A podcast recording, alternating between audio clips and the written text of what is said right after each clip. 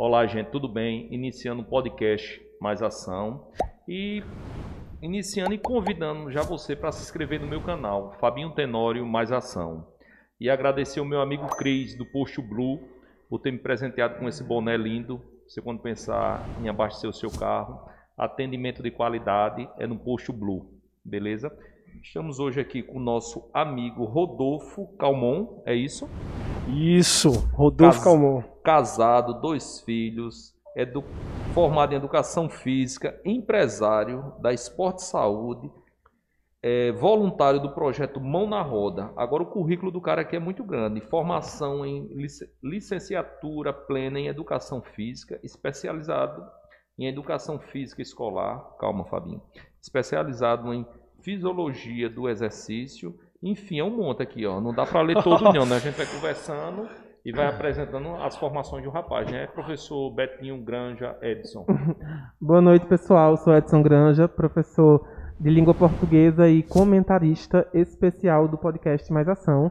Então, então especial é e provocador, o... comentarista especial e provocador. Hoje na ausência do nosso colega Anderson, que por motivo de força maior precisou faltar, e a gente vai comentar um pouco sobre as questões relativas ao trabalho do nosso querido convidado. Rodolfo, pode se apresentar, meu querido. Muito bem. É, eu, meu nome é professor Rodolfo Calmon, né? Já me apresentaram. Eu sou professor formado em educação física, já tem é, uns 15 anos mais ou menos, já trabalho nessa área. É, já trabalhei na área escolar, como o Fabinho estava passando um, um, pouco do meu currículo, já trabalhei na sala de aula, já trabalhei no SESC, já trabalhei no SESI, com recreação, já trabalhei contratando banda, já fui diretor de esporte do Clube do Professor de Arapiraca durante dois anos. É, sou empresário, sou é, avaliador físico, é, professor de musculação e tenho uma especialização também que trabalho com grupos especiais e com é, deficiente físico. Né? A, a Esporte Saúde, às vezes até eu brinco com você. Eu disse, rapaz, é uma academia. Você disse, não, Fabio, não é uma academia, não. Queria que você passasse um pouco para o pessoal. É um complexo. É, é um... justamente você fala, ah, esporte saúde, é porque muita gente, porque é que nem, é que nem a questão da nomenclatura da, da gilete, né? A gente diz gilete e só não pensa na lâmina. Você, você pensa na lâmina, mas você está falando da marca. Né? Então é a mesma coisa de quando você fala da esporte saúde, automaticamente todo mundo diz, ah, na academia esporte saúde. Até alguns alunos mesmo sem conhecimento. Mas na verdade, o pessoal que já conhece mais a nossa história, e o nosso CNPJ é diferenciado das academias. O CNPJ é um complexo de condicionamento físico, esporte e saúde. Essa é a nossa razão social. Em nenhum momento tem o um nome academia. Dentro da, do complexo esporte e saúde que funciona a academia de musculação, assim como funciona a academia de artes marciais, assim como tem a sauna, assim como tem o trabalho de fortalecimento de reabilitação, não é? tem as aulas de ginástica e os eventos externos também, esporte que a gente é, patrocina e realiza. E eu, assim, eu já estive lá algumas vezes e eu vejo que a academia, academia não, é a Esporte Saúde é toda, é, tem acessibilidade em toda, em, no banheiro, é rampa, tudo conforme a, a legislação, né? Isso, Isso, inclusive até a sauna também é acessível, chuveirões, mas aí não nem sempre foi assim. Assim como a realidade da, de todo, muitas academias aqui na cidade, a gente vem evoluindo. Eu vivia num prédio alugado, né? E o prédio alugado a gente tentava acoplar e, e melhorar a, a, é, a acessibilidade, mas nunca fica tão legal como você viu lá, porque na verdade ali a gente foi quando saiu do aluguel e a gente construiu o nosso prédio ali na Baixa Grande. Tudo projetadozinho, né? né? Isso, ali na Rua Shalom, na Baixa Grande, número 128. Pronto, ali é o nosso endereço fixo que a gente construiu, arquitetou, feito, pensando justamente em todos esses aspectos nesse sentido. Porque era um grupo é, que eu viso muito esse trabalho, é um grupo especial. Não só de deficiente, como um idoso, uma gestante. Às vezes eu, você mesmo, a gente é, leva às vezes até um tropeção, é, arranca o tampo do dedo, que diz a história, aí fica andando de muleta ou fica, tem uma diminuição na mobilidade, e é melhor uma rampa mais confortável do que uma escada. Então, em todos os lugares, eu acho que em todos os locais, sejam eles públicos ou privados, eles deveriam ter acessibilidade total em todos os ambientes. E, e, é, e é curioso perceber que a gente ainda fala da acessibilidade como um diferencial na sociedade. Quando na verdade eu fico me perguntando por que ainda falarmos de acessibilidade como um diferencial nos estabelecimentos. Né? E aí eu me pego pensando, é, lá atrás é, eu estudei, eu fiz curso técnico né, é, de edificações, né, ou em edificações, e, e, eu fico me perguntando por que, que a gente não chama atenção para o fato de que as nossas cidades elas são absolutamente inacessíveis. Né? Porque é, o código é, urbano, né, o código de, de, vamos dizer assim, planejamento urbano, ele prevê que as ruas precisam ser acessíveis. Mas nem sequer as calçadas das cidades elas são é, é, niveladas. Então, até para até a pessoa que não tem nenhum tipo de deficiência né, ou, ou nenhum tipo de, de limitação é, na mobilidade, é um verdadeiro terror andar a pé, porque você está numa calçada, aí precisa dar um salto para né, subir num, num, nível maior da calçada, que está né, tá desigual, ou se não tem que pular, né, descer, enfim. E, e aí eu fico me perguntando, né, é, para uma pessoa, porque é, a nossa sociedade, né, o mundo não é pensado como um mundo para a diversidade de existências. Não é um mundo acessível. Não é um mundo acessível. Eu fico me perguntando como é para a pessoa que trabalha né, atendendo essas pessoas, uh, vamos dizer assim, com especialidade, né, como é observar esse mundo que é tão inacessível. Justamente isso é um dos paradigmas é, de discussão geral nesse sentido, que justamente é, é uma problemática geral. É justamente isso, que a questão do, do, do, do deficiente em si, vamos falar do deficiente aqui agora, o deficiente em si, para a prática esportiva, já começa a, é, na dificuldade do transporte. Né? Já tem a dificuldade do transporte por conta da mobilidade, que não existe um transporte urbano ainda né? acessível totalmente e tal. E a, a, partir do momento que ele não consegue nem sair de casa, né? como você falou, ele, tá, ele vai para a porta de casa e ele tem dificuldade por conta da calçada. A calçada dele, na porta da casa dele, já não é acessível. Então, para ele sair, ele precisa de ajuda. Então, ele não sai só. Então, é isso é, limita bastante essa atividade, porque ele vai precisar de gente sempre para estar tá ajudando. E uma coisa que às vezes ele poderia. Eu conheço pessoas é, deficientes que moram bem próximo ao bosque, ali de Arapiraca. O bosque que ele é acessível, o bosque tem toda a preparação ali para caminhar. Mas ele não consegue chegar até o bosque, ele, ele tem que pegar um Uber para andar cinco minutos. Né? Cinco minutos assim, que eu acho que cinco minutos seria de pé. Isso. Acho que a gente, e ele mesmo de cadeira de roda, iria cinco minutos a pé. E ele pega um Uber, porque, ou então vai de carro próprio, porque não é acessível e tem medo de cair, porque existe também um medo muito grande deles caírem por conta de que eles vêm, não tem muito domínio de tronco, e às vezes eles batem no buraco. Como uma pessoa também normal, às vezes a gente vai andando e tropeça no buraco, a gente cai também. Mesma coisa é o cadeirante. Ele vem e enfia o, o pneuzinho da frente do, do, da cadeira de roda num buraco e ele cai. A cadeira trava e ele cai para frente. Então muitos deles, a maioria deles já caíram. Ah, acho, né? que, acho que até de normalidade, né? Porque é, eles não deixam de ser normais. Cai, é. né? Quer dizer, agora, é, engraçado. Essa falta de acessibilidade coloca em evidência uma sociedade que quer ver essas pessoas como anormais, quando não são. Né? São pessoas com uma outra, uh, uh, com, com uma necessidade específica também não, não sou muito fã da, da, da, dessa expressão especial. Não sei. Posso estar aqui, sei lá. Mas na verdade, tá, é, essa, essa, nomenclatura não existe mais. É, é a pessoa com deficiência mesmo. Né? Uma pessoa quando com a deficiência diz, é uma necessidade específica. É, quando a gente diz assim, é, necessidade especial, é, aí seria um grupo diferente, que seria é o hipertenso, o idoso, uhum. a gestante, o diabético, né, o cardiopata, seriam outros problemas. Não é? é? agora, o deficiente é deficiente físico mesmo. Hum. Essa nomenclatura... Não é portador, né? Porque não, até o menino reclamaram. É, né? é, exatamente, porque tem, existia essa nomenclatura antigamente chamava de portador, mas hoje a gente vê que ele não porta nada. Porque o deficiente, hum. se ele portar, ele porta a cadeira de roda dele, ele porta a muleta, exatamente. ele porta o óculos. Que ele pode tirar. Eu posso tirar o meu óculos aqui, eu sou portador do óculos. Eu tiro e eu saio sem ele. Apesar de eu ter uma dificuldade, eu vou ficar meio. Né, não enxergar uhum, direito, uhum, mas uhum. eu posso sair sem ele. Agora, eu não posso sair sem o meu problema de visão. Não posso deixar Isso. o meu problema da divisão aqui e eu vou sair normal. É a mesma uhum. coisa do cadeirante, ele não pode deixar a deficiência dele ali uhum. e sair andando. Uhum. Então, por conta dessa, dessa, é, desse fenomenológico, aí a gente trabalha justamente isso, que é o deficiente físico. É porque as palavras, elas importam, né? As palavras, elas têm, elas... elas é, veja, nós, o, que no, o que nos dá a nossa personalidade, o que nos faz ser únicos no mundo, assim, entre outras coisas, é o nosso nome. É o nome, isso. não né?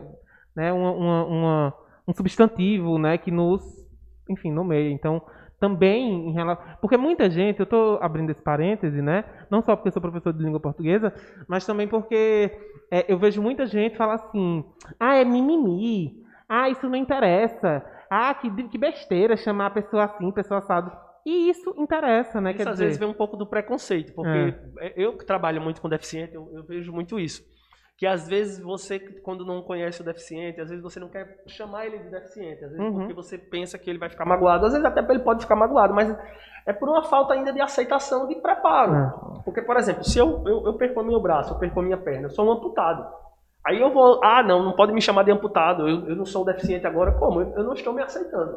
A partir do momento que eu me aceitar, não vai ter problema nenhum de chamar o Rodolfo Perneta. Eu, tô, eu, não tenho uma perna, eu, tenho, eu só tenho uma agora, eu perdi a outra. Estou dando isso como exemplo. Né? Então, quando a gente é, tem um problema, uma deficiência, uma limitação, a gente tem que, primeiro, levantar a cabeça e, segundo, é, seguir em frente.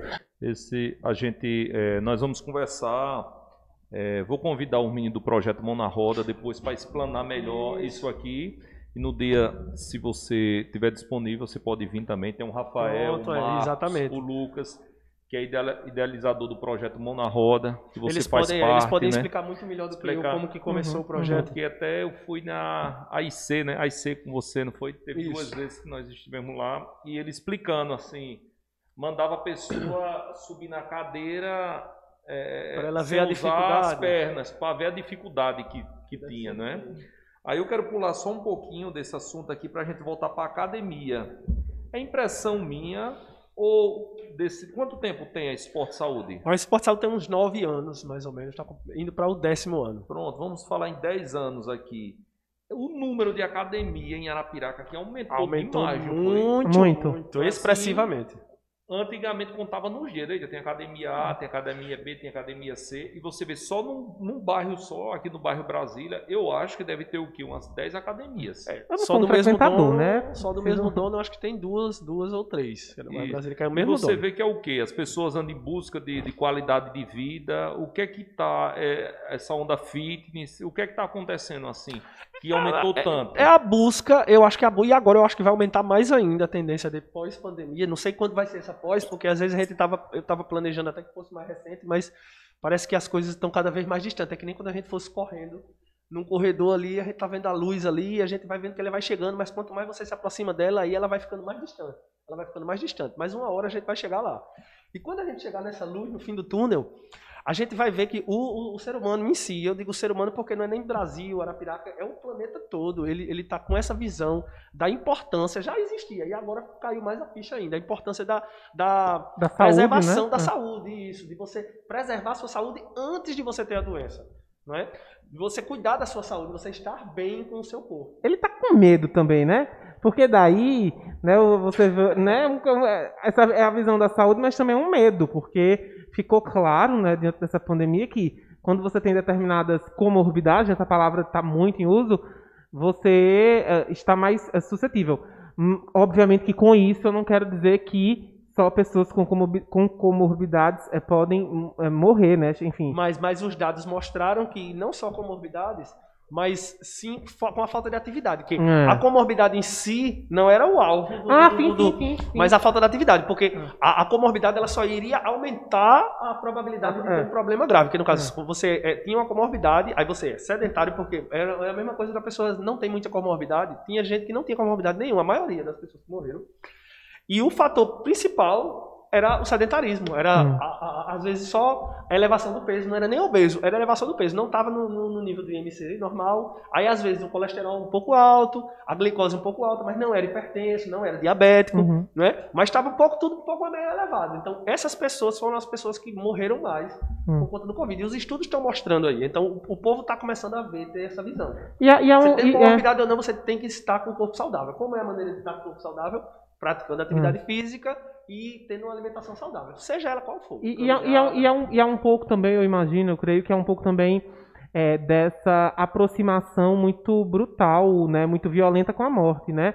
A gente não pode deixar de falar que o nosso país, infelizmente, é, é, é um país que já tem aí quase meio milhão né, de pessoas que morreram em decorrência da má administração, em decorrência do Covid, obviamente, mas em decorrência de como as coisas, enfim, se, se encaminharam. E é. isso, isso, deixa a gente, isso deixa a gente face a face com a, a necessidade de ter uma qualidade de vida maior. Não só para não sofrer, enfim, com as consequências do sedentarismo, mas para que a gente possa aproveitar também né, a, a, vida de maneira mais saudável, de maneira mais ativa. E eu não sou também, um bom exemplo, até também mas... se, é, prevendo assim, porque existe agora essa, essa tensão de que, que, como aconteceu uma vez, pode acontecer novamente. A gente pode passar desse vírus vir um outro mais potente, ou, ou ele voltar novamente daqui a um tempo. E esse pensamento também, que é como você falou, é o pensamento do medo. Mas uhum. o ser humano, infelizmente, é, Fabinho, o ser humano ele trabalha né, à base do medo um pouco. Né? Ele tem que ter, para poder ter uma grande mudança. A gente vê durante a história, se a gente for ver a história, é, grandes avanços da humanidade aconteceram durante guerras, guerras uhum. grandes. Então, e vamos, vamos colocar agora avanço tecnológico, não vou nem falar das guerras, porque senão a gente vai passar a noite toda aqui.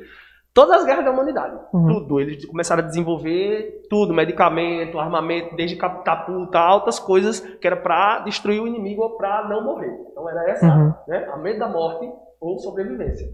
Segunda Guerra e a Primeira Guerra Mundial é uma prova dessa atual de quantos avanços que a gente teve na medicina, na ciência, na, na astronomia. Por isso tudo. que eu acho que a longevidade aumentou também no país, né?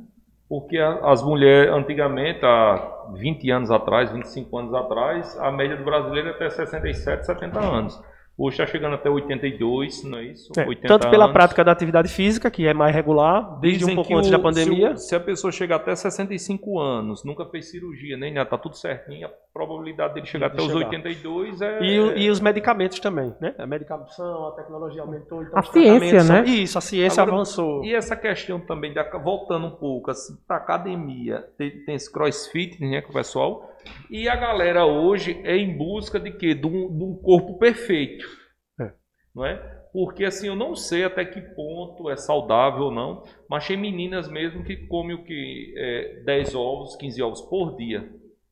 E tomam um monte de, de, de, massa e tudo. E você vê que com pouco tempo já está com o corpo quase que perfeito, né? É, assim, essa quando é... para um pouco, Eita, parou de treinar, adoeceu e tudo, você vê que dá aquela, aquela murchada. Não sei se é impressão minha, não, não sei se eu posso mas é falar é dessa forma, mas os, tem amigos meus também que você vê que o cara aqui é bem forte e as perninhas bem fininhas.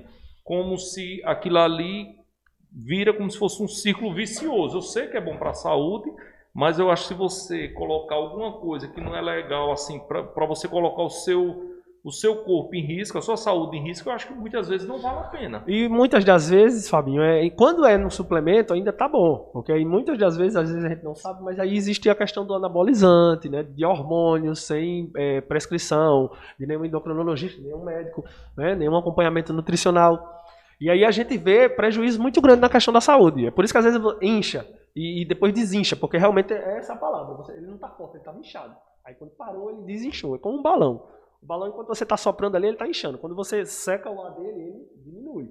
E a questão da suplementação, por exemplo, a gente vê na academia, eu trabalho muito com academia e também trabalho com atletas, eu acompanho os meninos, acompanho alguns atletas e para atletas, né? E eu vejo é, a questão da alimentação como primordial para o atleta. A suplementação, ela é preciso. Eu, inclusive, eu estou tomando é, a suplementação, eu tomo meu whey, eu tomo um energético antes de, de, de pedalar, mas assim, eu treino muito pesado. E eu treinei bastante. Eu comecei, para eu começar a tomar isso aí, porque tem gente que quer tomar logo na primeira aula. Você chega já quer comprar, antes até eu já vi, até antes de ir para academia, a pessoa, antes de comprar roupa, já vai comprar o suplemento. Compra o suplemento todinho, está suplementado, ninguém sabe de onde veio a prescrição, mas está ali. A prescrição às vezes é do colega dele, né? Ou do YouTube. Aí olha no YouTube, aí papá enche um monte de suplemento, sabe nem para que serve direito, e aí vai usar. Eu vejo isso como um erro iniciante. É como todo iniciante que vai começar tudo na vida, ele se não tiver a experiência do técnico, por isso que em tudo tem que ter um profissional, tudo tem que ter um técnico especializado que vai orientar. Se ele for pedir orientação, ele não vai usar nunca uma suplementação no início do treino. Porque para começar, o que é que oh, o teu nome, suplementação, suple, é uma super alimentação. Então, se você não alimenta direito, a primeira coisa que eu pergunto para um cara que está cheio de tomando de suplemento, eu já eu vou fazer avaliação física, a gente tem anamnese. E eu pergunto logo a ele, é, quantas alimentações, quantas vezes você se alimenta por dia? Contando com os lanches, tudo. Você vai contar tudo. Café da manhã, desde quando você acorda até quando você dorme. Tudo você come, diga aí. Às vezes o cara nem come direito, come duas, três vezes por dia. Nem lancha direito, quatro no máximo. Aí a alimentação dele está péssima, menos da média que toda nutricionista iria indicar para uma pessoa que pratica atividade física, que seria de 6 a 8. Então, ele está numa falha de menos da metade, do mínimo.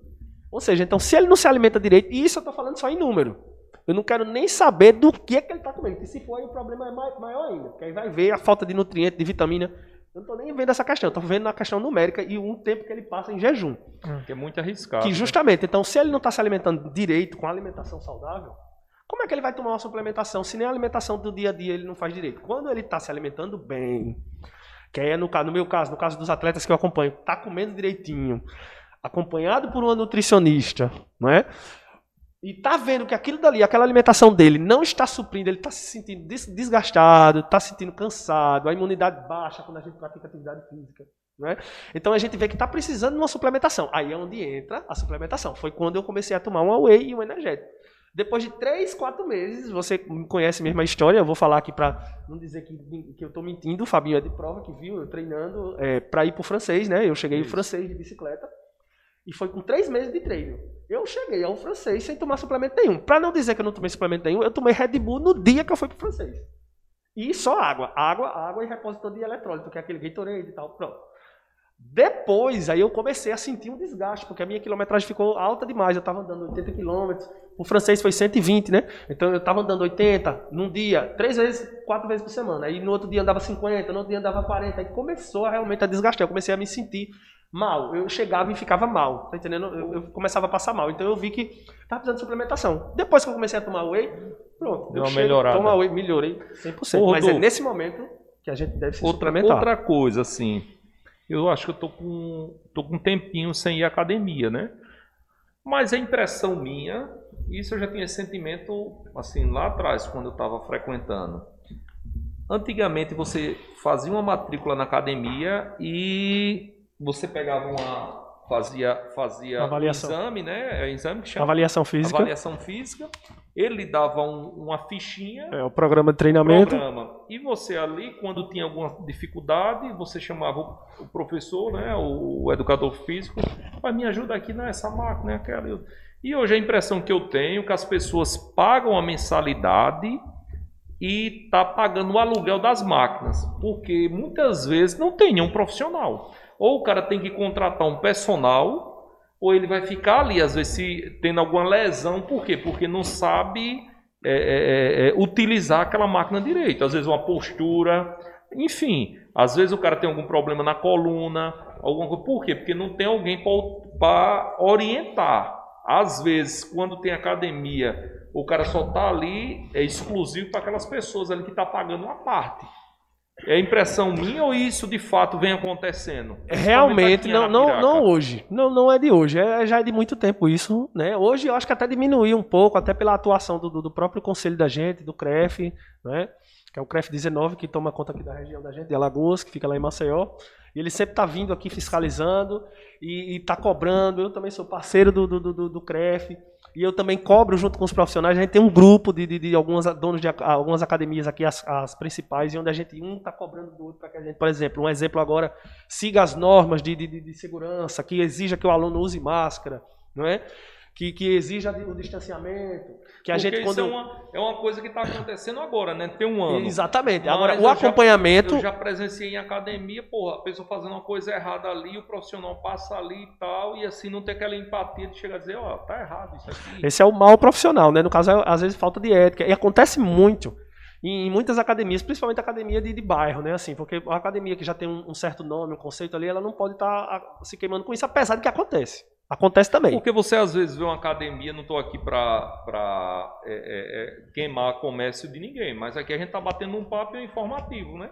Você vê às vezes uma academia que com 100 pessoas e um professor. Não, não tem como. Não tem como dar não, conta, não, né? não tem como. Aí às vezes a academia quer forçar o aluno a trabalhar com o personal, porque por exemplo, eu trabalho com personal, eu tenho meus alunos personal, prefiro acompanhar alunos personal que, que tenha a minha é, é, que precisa da minha especialização, eu acompanho alunos com dificuldades especiais, deficientes, tá entendendo? Então, até porque são alunos mais fiéis e alunos que a gente vê o gosto maior nos resultados.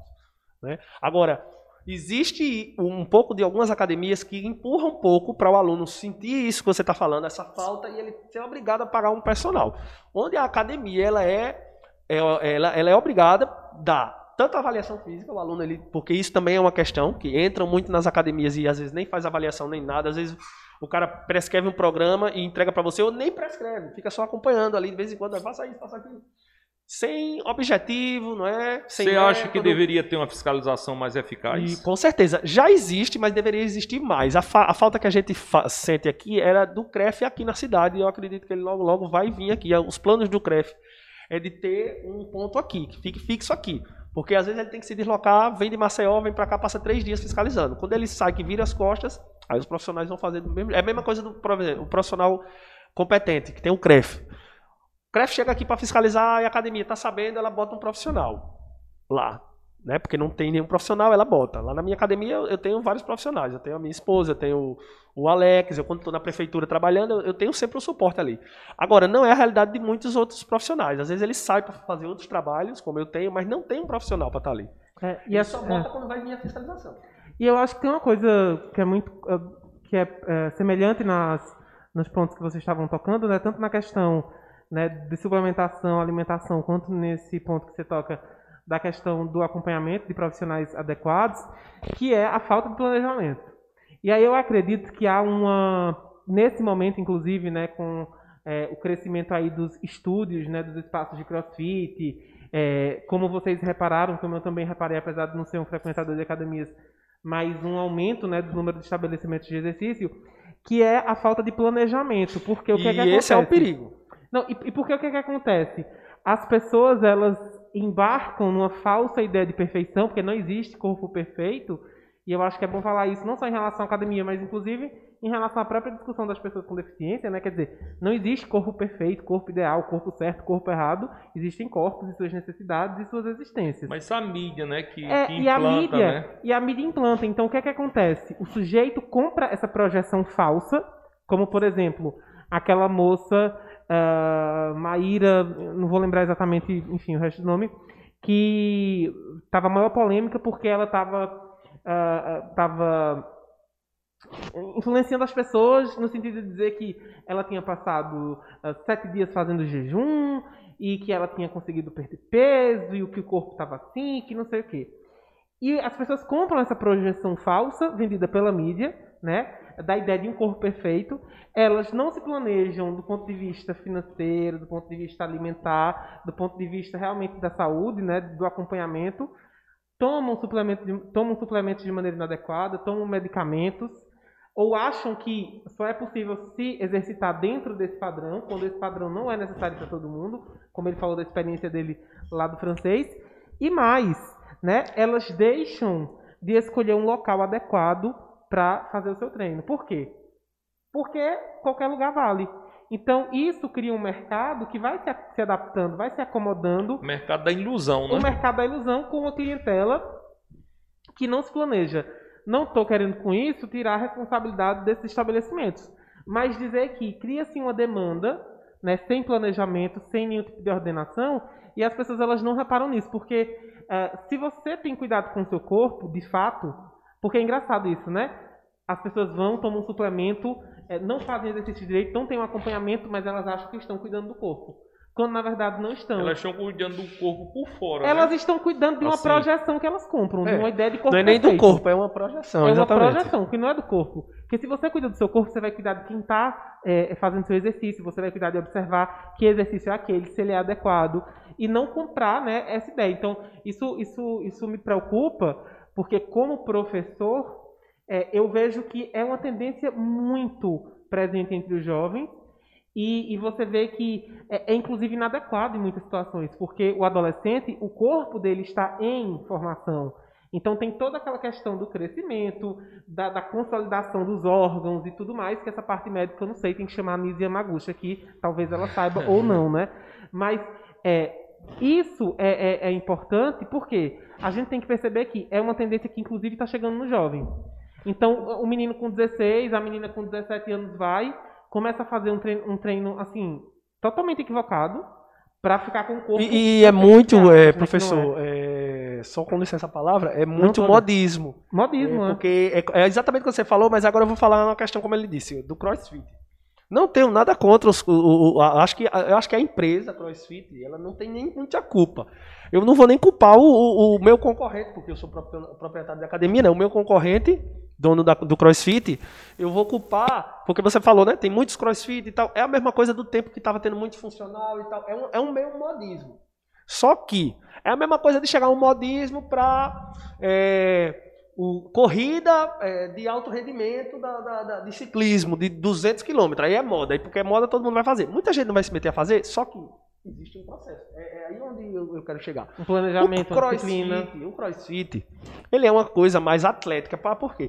É um impacto muito grande nas articulações. Então, se você não tem uma articulação saudável, você é uma pessoa sedentária, você nunca fez um fortalecimento, o que, é que você vai fazer no crossfit? Tá entendendo? Se machucar, se lesionar. Exatamente. Se você, você, tem que ter uma preparação. Pra, primeiro, se você quer. É a mesma coisa de um jogador de futebol, é, meu, é a mesma coisa eu vou falar dos meus atletas que eu acompanho.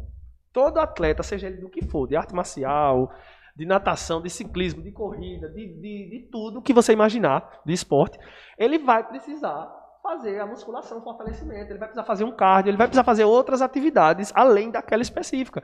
Então, se o crossfiteiro, ele gosta do crossfit, ele quer fazer o crossfit, então ele faça o crossfit, mas ele se prepare antes, ele cuide da saúde. Eu digo isso porque eu acompanho muitos, como eu trabalho com é, fortalecimento e reabilitação, pós-cirúrgica, o pessoal indica muito. E ultimamente, depois dos crossfits, um tempo depois, né, até durante a pandemia mesmo, eu vejo muitos alunos, de, de ex-alunos de CrossFit, que vêm com problema joelho e coluna. Inclusive veio uma mãe de um, é, que veio trazer, um cara de menor, veio trazer lá para academia e falar que tirou ele do crossfit porque foi fazer o exame e ele estava quase com uma pré-hérnia. E ele não tinha quando ele entrou no, no crossfit. E ela colocou ele lá para eu acompanhar e fazer o fortalecimento, acompanhar com um profissional. Então, isso eu vejo acontecendo durante o dia a dia de Às trabalho. Às vezes fica como se fosse uma disputa. A minha filha está fazendo agora, Ana Clara, e eu fico até um pouco assim preocupado, porque fica como se fosse uma disputa. É, tem uns amiguinhos do lado, tudo, então fica aquela exatamente, exatamente. Então a pessoa às vezes é, é a mesma limite, coisa, é a né, mesma um coisa que acontece também na academia. Não vou dizer também que a academia pode acontecer também. Se não tem um acompanhamento profissional, você deixa um, você leva a sua filha lá para minha academia, e eu deixo ela solta lá.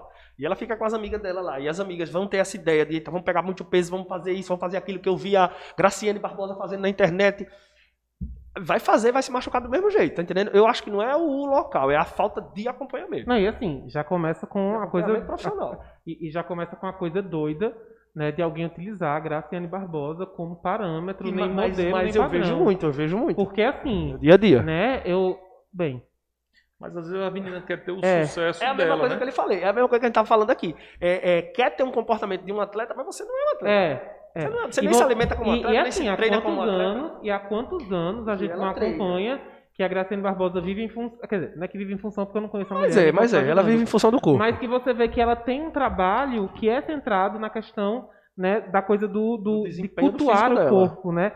É, eu estava observando, agora me recordo que teve esse caso da, da Maíra, né, que é uma menina que participou do, do de um Big Brother e que gerou uma polêmica, né? Uh, teve a outra, a, a, a Bianca, é, que também teve uma polêmica na época, porque ela apareceu com um corpo escultural, e aí falou, não, meninas, isso é só minha alimentação, comidinhas da terra, frutinhas e não sei o quê. E aí ela deixou vazar num programa de rádio, que na verdade ela tinha feito uma lipoaspiração, e isso gerou todo um ambiente. Agora tem uma lipo que deixa com o gominho e não sei o quê, mas as pessoas não, não viralizam, por exemplo, um vídeo que tu, outro dia eu vi, uh, por acaso, no, no, Instagram, de um sujeito que me parece que ali ele é, é como chama aquelas pessoas que é, fazem muitas muitas fisiculturista, fisiculturista. É. e aí ele está fazendo como um desafio para aguentar peso e aí rompe o, o, o, eu não sei o peito dele é acontece um rompimento uma, uma, uma cena assim horrorosa rompe o músculo dele rompeu de tanto peso. Então a gente precisa entender que o exercício físico ele cumpre uma função essa função tem que estar vinculada à estética, com certeza. Você pode querer estar mais magro ou com um corpo mais definido, mas isso não pode ser uma coisa descontrolada, nem tampouco é, pode ser só essa função. Porque a saúde, ela não está só ligada a um corpo perfeito. Tem muita gente que não tem um corpo cultural, mas tinha saúde absolutamente em dia, né? E você falou numa, numa questão interessante. Foi bom que você tocou nesse ponto, porque cola justamente com o conhecimento que a gente está trabalhando aqui. Aí já é quase como uma palestra. Eu, como trabalho muito com uma palestra, aí você colou agora com uma palestra para a gente dar o conteúdo para o nosso aluno que está nos assistindo. E isso aí é interessante, que você mostrou o exemplo de um atleta fisiculturista que treina há muito Preparado, anos, né? preparadíssimo, né? Com, com uma gama de profissional. Esses, esses caras, ele não, ele não tem só um personal, ele vai ter um nutricionista, ele vai ter um fisioterapeuta, tem até um médico, no às vezes, vídeo, de plantão. No vídeo, tinham quatro rapazes. Até um médico assim, de plantão, tem né, tudo ao redor. Agora, o, o que é que acontece? Nenhum atleta ele está livre. E isso é um, um ponto interessante para a gente colocar, que isso aí foi um acidente, vamos dizer assim, né? Aconteceu. Pode acontecer qualquer um. Você viu Foi- esse vídeo? Vi, vi. É horrível. Mas aí já vi outros piores também. Ah, o rompimento de perna e tudo, com leg pegando muito peso. Mas aí o que é que a gente, o que é que, o que, é que isso deixa interessante para a gente aqui refletir é que todo atleta, todo ele, Graciane Barbosa, todo ele, Rony Coleman, quem vocês imaginarem, todo ele, ele vai ter um, um final de vida tanto mais curto quando ele vai ter mais problemas de saúde, principalmente articulares, de coração e tal é, veia estourada. Por quê? Pelo desgaste. E olha que ele faz tudo direitinho. Mas o desgaste. Você tá colocando seu corpo uma pressão, É, né? e você maior. falou uma questão interessante, é a saúde. E, e eu coloco isso aí é um aspecto justamente de nível superior, que a gente debate muito na faculdade. é, e a gente vê que a saúde ela não tem nada a ver com o alto desempenho. O alto desempenho que é dos atletas, ele não é uma atividade saudável. Então isso é importante frisar para o pessoal ver isso aí. Que uma atividade saudável é de um baixo rendimento, ou seja, para não haver um desgaste articular. Então, quando você começa a ser um atleta ou um paratleta, você começa a ter um alto desempenho, começa a superar os seus próprios limites, uma hora ou outra você vai ter um desgaste.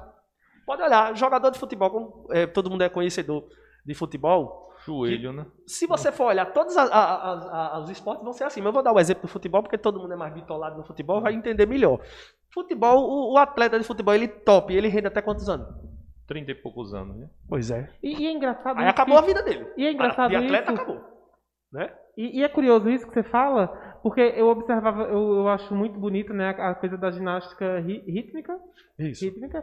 E, e você vê que as meninas, eu ficava, eu ficava me perguntando, mas essas meninas vêm fazendo cirurgia, faz cirurgia no tornozelo, faz cirurgia no joelho, faz cirurgia não sei onde, mas elas não são tão, o corpo tão perfeito. Mas é essa ilusão que Mas- se dá. é, É por isso que é, é- é justamente, é, é justamente é, afirmando aquilo que eu lhe falei. Hum. Que nenhum atleta de alto rendimento ele é saudável. Rapaz, ontem, por coincidência, eu estava assistindo o jornal e tem uma mulher que joga é, basquete. É, já foi campeã brasileira e tal, 38 anos. Ela fez uma cirurgia, eu achei bem interessante e bonito, esqueci o nome dela. Mas ela disse que ficou triste, mas o corpo dela não aguentava mais aquelas dores que ela estava sentindo, que era aqui no fêmur. Que tirou esse osso do fêmur e colocou uma prótese. Aí ela disse que antes de tudo foi para frente do espelho e agradeceu o corpo, porque ela chegou tão longe devido ao corpo dela. Mas ela mesmo falando com o corpo, essa foi uma reflexão para ela. E ela fez essa cirurgia e ela tem 38 anos, aí o médico falando que era como se ela tivesse 66 anos. Os ossos já, tanto ela pulava, Desgastados, é. desgastado demais. Foi o que você falou e bem Exatamente. interessante. Porque nós quando vimos um atleta, a gente acha que ali a saúde dele é 100%. Ela- Ela é uma saúde bem desenvolvida. Agora é num curto espaço de tempo, tá entendendo? Ele, ele vai conseguir muito mais do que qualquer um de, de nós. Né? Agora, naquele espaço curto de tempo, são poucos anos. Né? Poucos anos mesmo. Depende do esporte. Cada esporte ele vai variar. Em esportes mais, outros menos. Né? Mas geralmente são poucos anos. É, o, é, tá. De auge. Né? É. Naquele auge que o atleta tá, aí realmente. O tá esporte, assim, nós fizemos aqui um podcast com o Andinho, que é poker. Aí pronto, aí num esporte desse aí o cara chega até os 80 anos. É, né? é, aí, aí. É, que, é, que é sentado só dando as Mas, mas, mas você vê que curioso isso, eu me, ah, me falando dessa coisa do desgaste, né? Ah, o pianista, quer dizer, É, os era grandes isso que, era isso que eu ia pianistas. dizer. O poker com certeza ele vai ter um desgastezinho na. É, nas os mãos. grandes pianistas, eles têm a questão do, ah, ah, do desgaste da, da, lesão por articulações, esforço né? repetitivo. É. lesionam, a- a- lesionam as mãos, né? Eu acho que os punhos, não sei. Mas existem muitos casos, né? Mas você vê que nada que, que, que vai além daquilo que é necessário, de fato, né? Para a conservação do corpo, lembrando que ninguém é imortal, a gente conserva o corpo, a gente tenta buscar ser saudável, mas tudo que foge daquilo que é necessário se torna uma coisa esquisita, né? Eu Tem vou até o dar- nome é. da vigorexia, né? Que eu vi Eu vou dar um exemplo. A gente é- nós somos uma máquina humana. Para o pessoal entender também, eu gosto de dar exemplos assim mais práticos para o o pessoal de casa que está escutando também entender melhor. Nós somos uma máquina, é como uma máquina que funciona, viva. Só que a gente é uma máquina que a gente se auto-repara, né? A gente se auto-regenera. Só que existe um certo limite. Vamos é, imaginar uma engrenagem, né? A engrenagem ela, ela pega aqui assim, né? Ela vai girando, girando. Uma engrenagem gira e vai girando a outra. Vai chegar um tempo que a engrenagem ela desgasta os dentes, né? Assim. Quando ela começa a desgastar os dentes, ela começa a ficar cega, começa a falhar. Só que isso é com o tempo, né? O tempo dela vai dizer o quê? O uso, né? Assim, quanto mais você Isso. usa e mais gira, menos tempo ela vai durar. Só que você imagine se essa engrenagem ela se auto-repara. Quando você gira pouco ela, ela tem um desgastezinho durante o dia, mas aí ela recupera durante a noite, porque o desgaste foi pouco. Então o desgaste foi no nível, vamos supor, que ela desgasta um e ela recupera um. Ela desgastou um ponto, mas ela recupera um. Aí isso está no equilíbrio. Ela desgastou um, recuperou um. Aí no outro dia ela está zerada. Desgastou um, recuperou um. Agora você imagine uma articulação que ela está trabalhando por dia, ela desgasta cinco e recupera um. Ela está funcionando bem, mas ela está tendo uma déficit. Aí no outro dia ela já tem menos quatro. Aí ela desgasta 5 e recupera 1. Aí daqui a pouco ela já tem menos 8. Né? Ela desgasta... E isso vai ficando saldo negativo. Esse saldo negativo vai ser cobrado lá na frente. É a mesma coisa do, do corpo da gente. Ele tem uma certa capacidade de regeneração. Mas se a gente ultrapassa aquela capacidade de regeneração, ele não consegue regenerar o tanto que a gente está desgastando. É o que acontece com um atleta de alto nível. O Rodolfo, é você hoje você está gerenciando um núcleo de saúde e qualidade de vida no esporte de esporte, né? Isso. Da Superintendência de Esporte da Prefeitura aqui de Arapiraca. É, da Prefeitura é de Arapiraca. É a Secretaria de Educação e Esportes. E Esporte. Inclusive, é. quero mandar um abraço a Ivana. É, a Ivana, a Ivana. A Ivana, o João Paulo, o Bruno, como é o nome daquele outro rapaz? Bruninho Rude. O Rude. Muito o obrigado pela Benilton, atenção. nosso superintendente. É. Fui muito bem recebido. Fui com o menino do projeto Mão na Roda.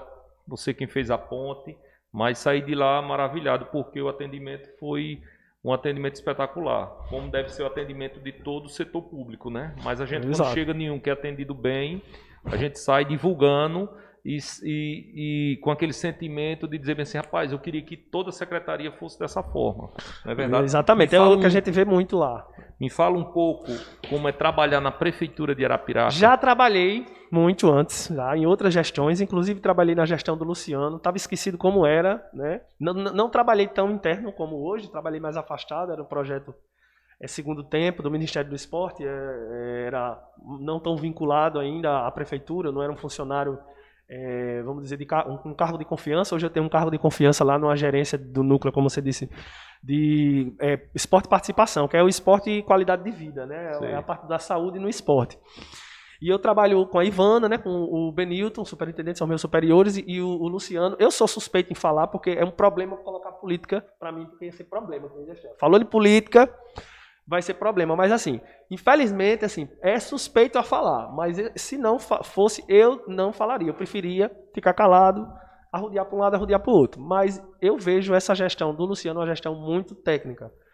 Espero não me decepcionar, espero não mudar a minha opinião, mas eu vejo a Ivana uma pessoa muito técnica, o Benilton também, uma pessoa muito centrada, uma pessoa que dá o espaço para a gente ali, a gente consegue trabalhar na superintendência. Apesar de a gente estar tá muito amarrado por conta da pandemia, tem muita coisa a gente está planejando lá, junto com o Rudy, junto com o Bruninho, muitos projetos que está para o ano todo, até o final do ano, mas a gente não sabe quando que a gente realmente vai começar a, a, as ações, mas muitas ações já internas a gente já vem realizando, de preparação e projetos. E a gente vê a interação do grupo e, e é, é, bom trabalhar, eu como uma pessoa técnica, eu como uma pessoa que vivo e convivo na universidade, na faculdade, com estudantes, é, universitários, através de supervisão de estágio, através do, do, até do próprio projeto Mão na Roda e da prefeitura. Eu, eu, gosto de trabalhar com professores, com técnicos, com profissionais, e é o que eu estou vendo hoje lá. E isso me deixa muito feliz. É, eu tenho muito orgulho de trabalhar hoje na Prefeitura de Arapiraca nessa gestão técnica. Eu tive assim, não conheço quem me recebeu lá foi o Bruno e o Rude. Rude, mas fiquei muito impressionado. Esse cara muito inteligente, cara voltado mesmo para o esporte que é muito importante. Justamente. E o esporte é, é, é, que dá autoestima às pessoas, né? Você, eu te conheci através do esporte. Você sendo voluntário do projeto Mão na Roda, até eu já falei várias vezes que assim, não estou aqui para rasgar seda para ninguém, mas quando a pessoa faz um trabalho diferenciado, a gente tem que falar. Esse cara se doa de verdade, Betinho. Pega o carro dele, coloca um carroção, vai na casa dos, dos meninos buscar os cadeirantes, coloca as cadeiras em cima do carroção. Isso é de terça-feira e de quinta-feira. Vai para o Sesc. Outra vez eu estive lá e participei também. Teve um rapaz que ficou feliz que só, não, não lembro quando o nome foi? dele. Quando ele viu. Ele disse que quebrou o pescoço. Foi, isso? foi. E ele passou não sei quantos anos só mexendo. Deitado na uma cama, só mexia os olhos. E ele lá na maior felicidade. Esse cara aqui, o cara. É o Edésio, é o Edésio, ele tem tetraplegia. O cara, quando. Ele, é, vai, rapaz, tu consegue. Negócio de dois metros, o cara, uma felicidade da poxa. Ali, até naquele momento, eu me emocionei, até falei. Eu disse, rapaz, que muito bonito. As pessoas se doar Para ver a felicidade do Você vê, né? é, ali você viu é, esse exemplo de dois metros, né? Dois metros, tem três É. metros ali com o maior medo. Hoje, se você for ver lá, é porque tem um tempinho que você não, não vai. Se você for ver lá ele, você vai ver que hoje ele faz os 25 metros. Hoje. É uma coisa incrível, assim. É, parece um milagre. Eu, eu não acredito muito em milagre, assim, mas parece um milagre. A gente vê muito milagre com esses meninos. Né? Muita coisa, assim, uma superação muito grande, coisa que a gente às vezes não iria conseguir. E eles conseguem. Às vezes nem eu acredito. Eu olho assim e disse, poxa, é difícil, mas depois eu, não, mas vou ter fé e olho. Depois quando eu olho, digo, rapaz, o cara conseguiu mesmo. Às vezes até me surpreende também. E, e é um aprendizado para mim. Eu, eu aprendo todos os dias com eles. Mas sempre quando a gente vê alguma coisa assim de extraordinário, isso é milagre, é Deus, né? E aí, Betinho, você deu uma pausa? Então, não, eu estava aqui refletindo sobre o que vocês estavam falando é, e pensando mais uma vez, né, essa entrega. É, a, a gente não consegue, é, há muita dificuldade das pessoas em entenderem que o mundo, né, é, não atende só às suas necessidades enquanto alguém que, por exemplo, não tem é, uma deficiência né, física, eh, motora, mental, enfim. E aí eu vou aproveitar o ensejo para perguntar, porque vocês também estavam falando sobre a questão da, da- do perfil da, da, né, de administração municipal, né, é, agora, né, como é que ela está, você falava sobre a, a prefeitura ter uma equipe técnica, né, no sentido de encarar essas questões, mas é, houve muito, ah, houve uma euforia, né, no começo da gestão do, do, do Bolsonaro, é, e uh, em torno da figura da mulher dele como alguém que iria estar trabalhando, né, ou criando, enfim, ações, né, junto uh, das pastas que dão conta das pessoas com deficiência. Como é que você vê, se você tem algum tipo de conhecimento ou se você tem algum tipo de informação sobre que políticas públicas são essas, se elas existem uh, e se elas foram uh, tiradas de papel nesses últimos, que 2018, né, quer dizer, 19, 20, não, 18, 19, 20, 21, Não, 19. 19, 20, 21 21, e, é. né, e quais são as projeções para 22? Bem, é uma pergunta polêmica que da história, mas assim, como eu estou vinculado, né, o- no processo eu estou vendo, existiu inicialmente, realmente, no, no- no primeiro ano, inclusive eu até mostrei, tem um vídeo, até depois até no particular, posso até mostrar para o Fabinho, foi um dos vídeos, poucos, que eu ah, olhei assim e disse, poxa, o Bolsonaro eh, merece, a, a- agora realmente ele, ele fez o correto. Foi algumas nomeações, inclusive até levou a mulher dele, por isso que foi essa figura que foi colocada assim, para fazer essa ponte, que inicialmente foi até colocado.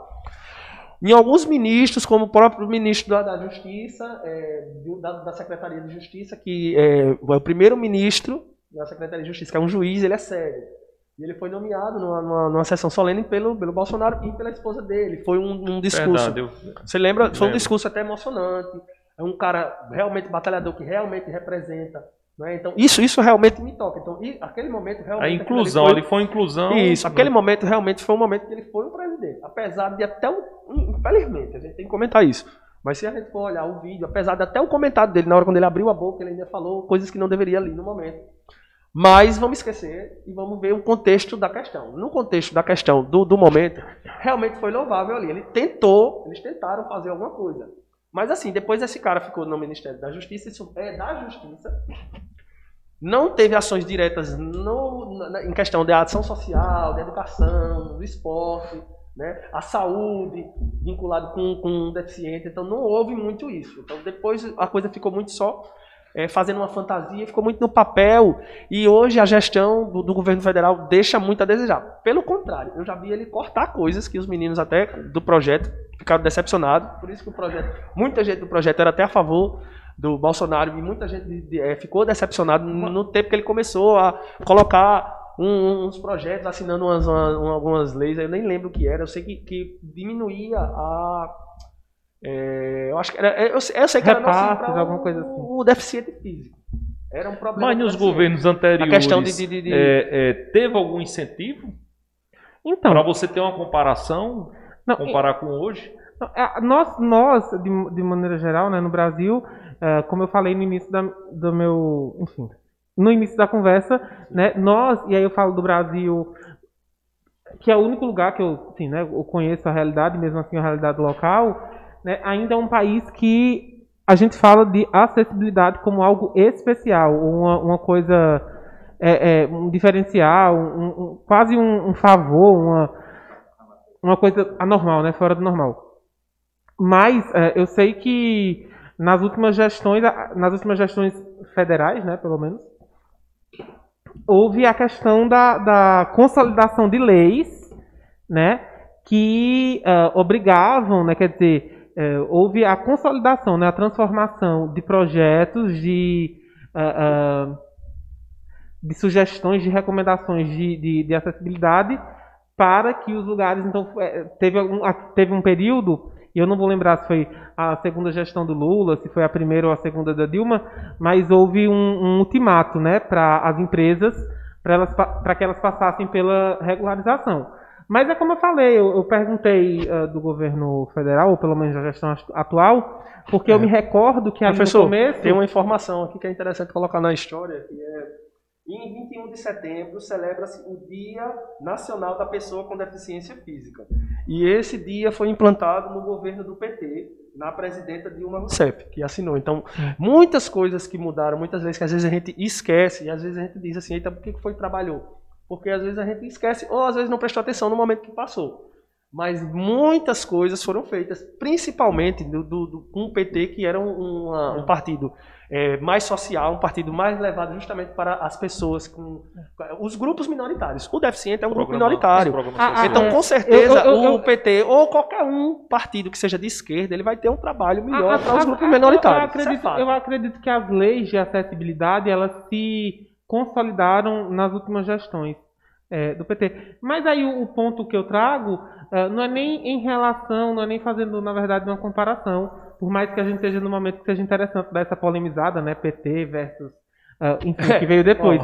Mas eu falo, eu falei em relação ao governo federal, não só porque tem que falar, porque é a gestão que está aí, e se é a gestão que está no presente é do presente que a gente tem que falar, mas porque eu lembro que no começo, né, logo no, nos primeiros meses da gestão né, Bolsonaro, houve muita celebração e muita movimentação em torno desse target, né, desse alvo de campanha, desse alvo eleitoral, que eram as pessoas com deficiência, tanto que a, a, a Michelle, ela foi, né, enfim, houve toda uma coisa insensada em torno da figura dela, que ela ia, de certa forma, ser a... Inclusão social, né, né era a bandeira. Né? É, é, exatamente, ela ia representar é, essa questão, e aí eu não sei, assim, eu realmente não tenho muita informação falta sobre muito, como... muitas ações, porque teve muita, por isso que eu dei uma olhada aqui, pesquisada, para a gente re, é, é, rememorar. rememorar é. Porque, por exemplo, o Brasil também instituiu em 2011 um, um dos planos mais modernos de apoio e estímulo à defesa dos direitos com pessoas com deficiência. O Plano Nacional de Direitos com Pessoas com Deficiência. Então, o nome do plano é Viver Sem Limites, que é a integração de diversas ações é, educa educacionais, de saúde e de inclusão social, que era como eu estava falando. É. Justamente uma ação é, com três ministérios, o Ministério da Saúde, da Educação e da Ciência Social, em cima justamente dessa, dessa questão de, de, dessa população minoritária. E, e, hoje as nossas principais praças, né? As pessoas falam muito aí que o Luciano Barbosa é o prefeito das praças, uh, que são sim lugares importantes de convivência social, de lazer, etc. Né? As nossas principais praças elas têm toda a, a parte né, de, de, acessibilidade nas calçadas, né? Com uh, aquelas, eu não sei exatamente, eu vou chamar de guias, mas aquelas guias né, para pessoas com uh, deficiência visual e a questão realmente da acessibilidade, enfim, para cadeirantes e pessoas com outras questões de mobilidade.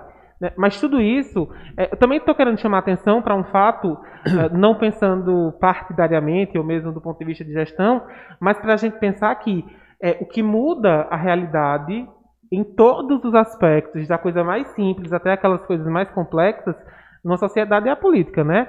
E a gente tem que cobrar, porque é, só um, um projeto político realmente muito obstinado, disciplinado, consegue, por exemplo, criar um mundo mais acessível uh, ah, para, enfim. E, e agora, só confirmando o que você falou, agora eu já justamente vi o início de onde foi que teve esse, é, essa iniciação do, do interesse do Brasil com o trabalho é, com uma pessoa com deficiência, para uma observação maior. Foi em 2008, bem mais atrás, né, em 2011, que foi na Convenção da ONU que foi incorporada a legislação de 2008, marcando efetivação das políticas de inclusão e defesa hum. de pessoas com deficiência. Eu tenho, eu tenho instituídas muita, pelos governos petistas. É, eu tenho muita memória. O que eu tenho muita memória e eu não vou lembrar realmente qual foi o ano, qual foi a gestão, é que teve um ultimato. Eu lembro disso porque isso gerou muita polêmica nos jornais, né? Saíram as, saíram as matérias do ultimato para os estabelecimentos públicos, né? Sobretudo os privados, porque os públicos já vinham na questão, né? Da, na, ali na, na, na,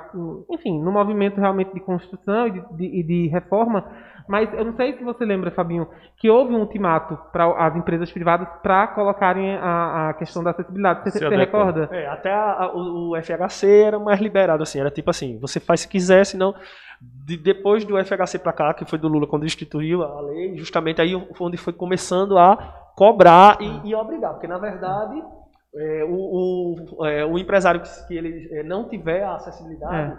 ele pode ser é, processado, pode ser autuado. E, e, e, tem a questão, se eu não me engano, era assim, um pavimento rampa, dois ou três pavimentos aí tem que ter, tem que ter elevador. Enfim, toda uma... uma, uma... Mas vamos voltar um pouquinho, vamos deixar o, o bichinho do, do, Bolsonaro e o Lula quietinho, porque eles dormindo na hora dessa. Olha só, uma coisa que me lembrei agora também, também já está já chegando no, no final, essa questão desse emagrecimento aí é, é, mensal. Tem cara aí, tem pessoas aí que com 30 dias perdeu 5 quilos, outros perderam 8, outros perderam 10. É, é outra questão. É outra questão, assim, é. porque a gente falando em academia que também eu não sei se é por medicamento ou é academia. Eu vou dizer até assim, é essa, é outro problema de saúde, né? Isso aí. Essa perca assim imediata. Geralmente ela é feita por ou alguns medicamentos, né? Ou na sua maioria com jejuns intermitentes, porque o pessoal está fazendo aí jejuns intermitentes através de desafio, né? Tem um desafio e você vai ter que perder tantos pesos, tantos quilos em 15 dias, em uma semana, 10 dias, porque aí você ganha um prêmio, ou vai ter a colocação. Tá entendendo? Então, nesse desafio, nessa disputa aqui, aí o pessoal faz de tudo, porque é uma disputa. Então, é jejum intermitente, é, é diurético. Shake. É, tro, trocando alimentação base, como almoço, café da manhã só pro shake. Então, isso aí é uma alimentação desregulada. Não é saudável de maneira nenhuma. Eu tomo assim um shake uma vez na semana, eu gosto de tomar um shakezinho de Mas manhã, um né? shake, né? um shake mais a mais para um lanche, né? não tem problema nenhum. O que você não pode é você tomar o shake na hora do almoço e não almoçar. Esse aqui é, é, é, não é saudável e que muita gente fica praticando. Verdade. E aí, Betinho, tem mais alguma observação que a gente já está chegando no não. final? Basta levantando a plaquinha ali não. já. A gente falou sobre questões super importantes hoje, né? É, sobretudo porque a, nós ainda vivemos na coisa desse império, né? da beleza, do padrão, de você só é bonito, você só é válido, você só está atraente se você estiver dentro de um padrão. E a gente precisa todos os dias tocar nessa tecla. Não existe corpo perfeito. A ideia de corpo perfeito é uma ideia que oprime as pessoas, que transforma o mundo num lugar de eleitos e de uh, pessoas que têm, né, enfim, que são, eh, enfim, falharam na busca desse corpo perfeito. É porque eu, eu vejo hoje que a, a mídia, muitas pessoas, até a gente às vezes se deixam levar pela mídia que fica como se fosse massa de manobra. A verdade é essa. Que hoje a gente não sabe muitas vezes o que, o que é verdade e o que é mentira. Do mesmo jeito que a mídia é, coloca que você tem que ter o corpo daquela forma, que você não vê um barrigudo fazendo é é, é, é, fazendo propaganda. Só vê um cara com barriga sarada, só vê uma mulher bem feita, né, sarada, fazendo. Você não vê um gordinho. E, e, é, é, diferente. E, e outra, isso aí, em um exemplo,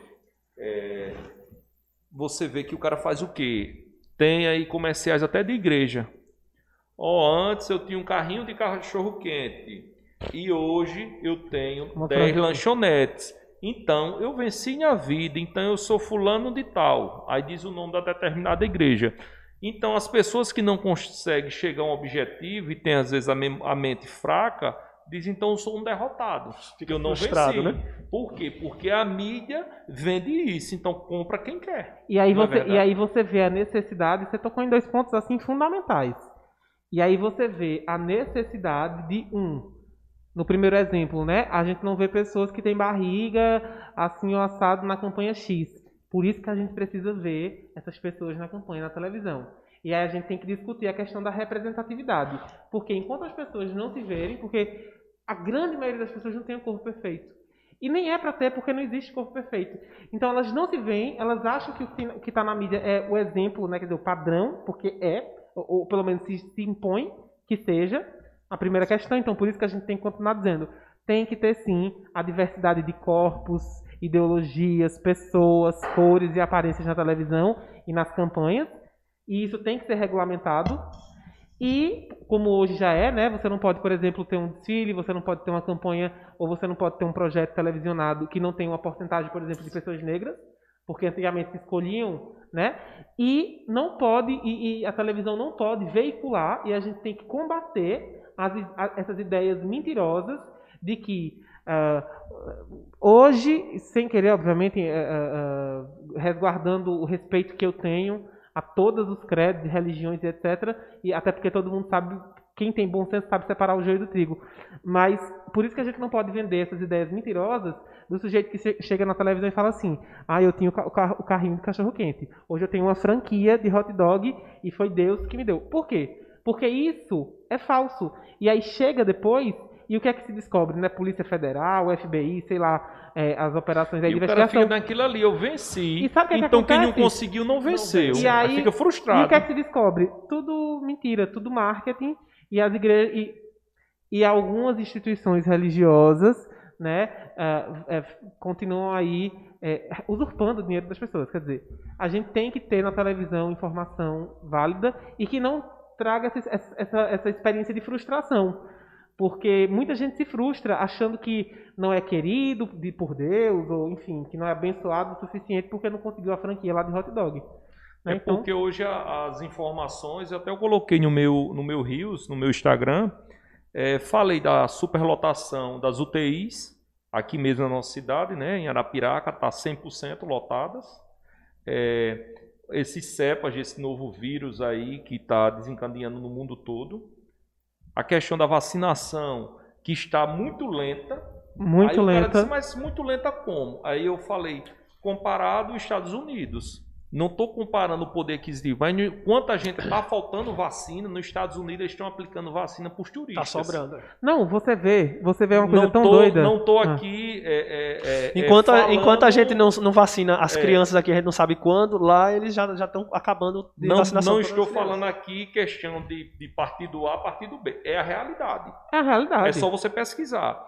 E essa Copa, aí o pessoal falando, mas não teve a Copa é, brasileira e ninguém se manifestou, sim, mas aí vai vir 10, 10, é, é, 10 times, 10 seleções de 10 países diferentes. Com 65 pessoas cada se delegação. Erraram, é, se erraram porque pessoas. liberaram o campeonato brasileiro, se já foi um erro, agora porque fez um erro tem que fazer outro erro. Eu coloquei isso aí, muita gente detonou, ah, porque não sei o que e tal. E a gente, a gente tem que ter discernimento. Se eu fiz, se eu liberei uma, liberar uma coisa e foi errado, eu vou ter que liberar outra. De novo, porque errou. Agora, agora muito vez. me impressiona, e muito me impressiona, é porque uma pessoa que vê uma discussão como você está propondo, que não tem nada a ver com partido, tem a ver com gestão governamental, e aí, e, né, do Estado brasileiro, né, do país, da nação, e aí a pessoa, em vez de se perguntar qual é o impacto disso na saúde das pessoas quando vão vir 650 pessoas para o Brasil, né? No todo, porque foi, foi quanto foi liberado, né? São 10 equipes Isso. e as 10 equipes até 65 pessoas. E a pessoa, em vez de se perguntar qual é o impacto disso num país que já tem quase meio milhão de mortes por Covid-19, a pessoa se pergunta por que, que o sujeito está dizendo.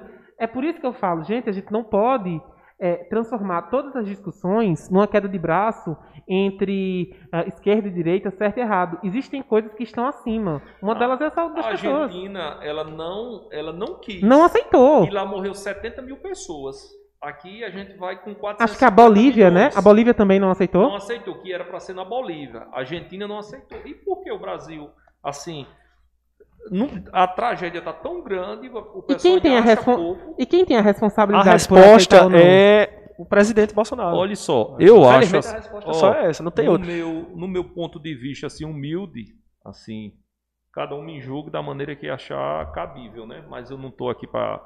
Eu estou falando a minha opinião. Eu acho que é um, um, um problema, um problema coletivo. É o problema do presidente, é problema porque muitas vezes o governador não fez a parte dele, deixou faltar alguma coisa, é, como também. disseram que faltou vinho em respiradores.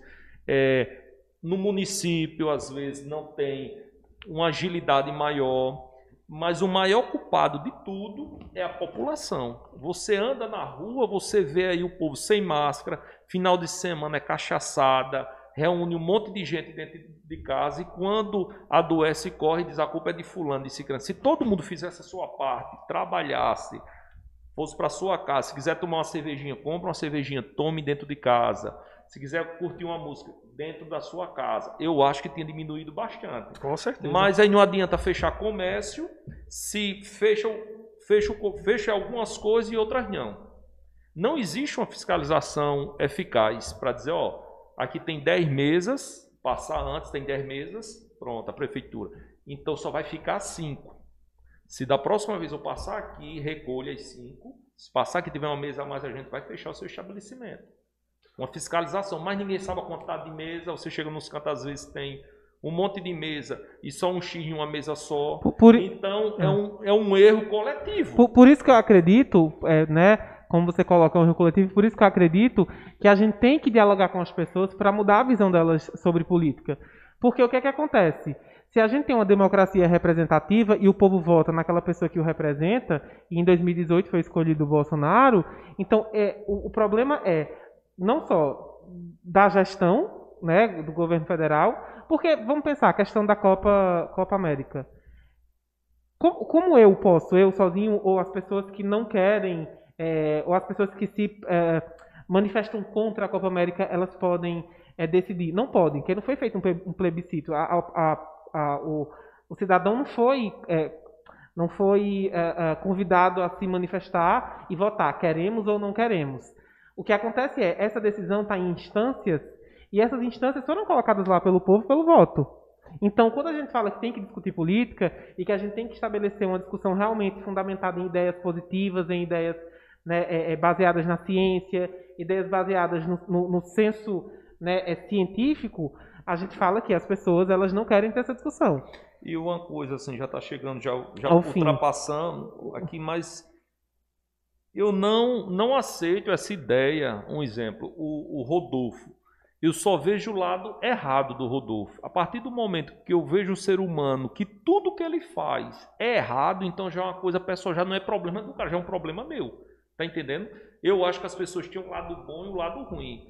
Então, se hoje o presidente é o Bolsonaro, rapaz, vamos torcer que dê certo. Você está fazendo coisa que as pessoas não. Não adianta estar tá nessa guerra isso, daqui a um ano vai vir a campanha, um ano, um ano e dois meses, um ano e três meses, e as pessoas vão julgar. Se não for ele, vai, vai ser outro, vai ser do PT, ou vai ser do novo, vai, enfim, as pessoas são livres. Agora, esse, esse, tudo que você coloca hoje, as pessoas já lhe julgam. E, e, é do PT, é, é do Bolsonaro, já quer entrar como se só é. existisse dois partidos no Brasil. E, às vezes não é nem dois partidos, mas são visões. Porque, por exemplo, é, a gente torcia pela, pela compra das vacinas. Ela não foi feita.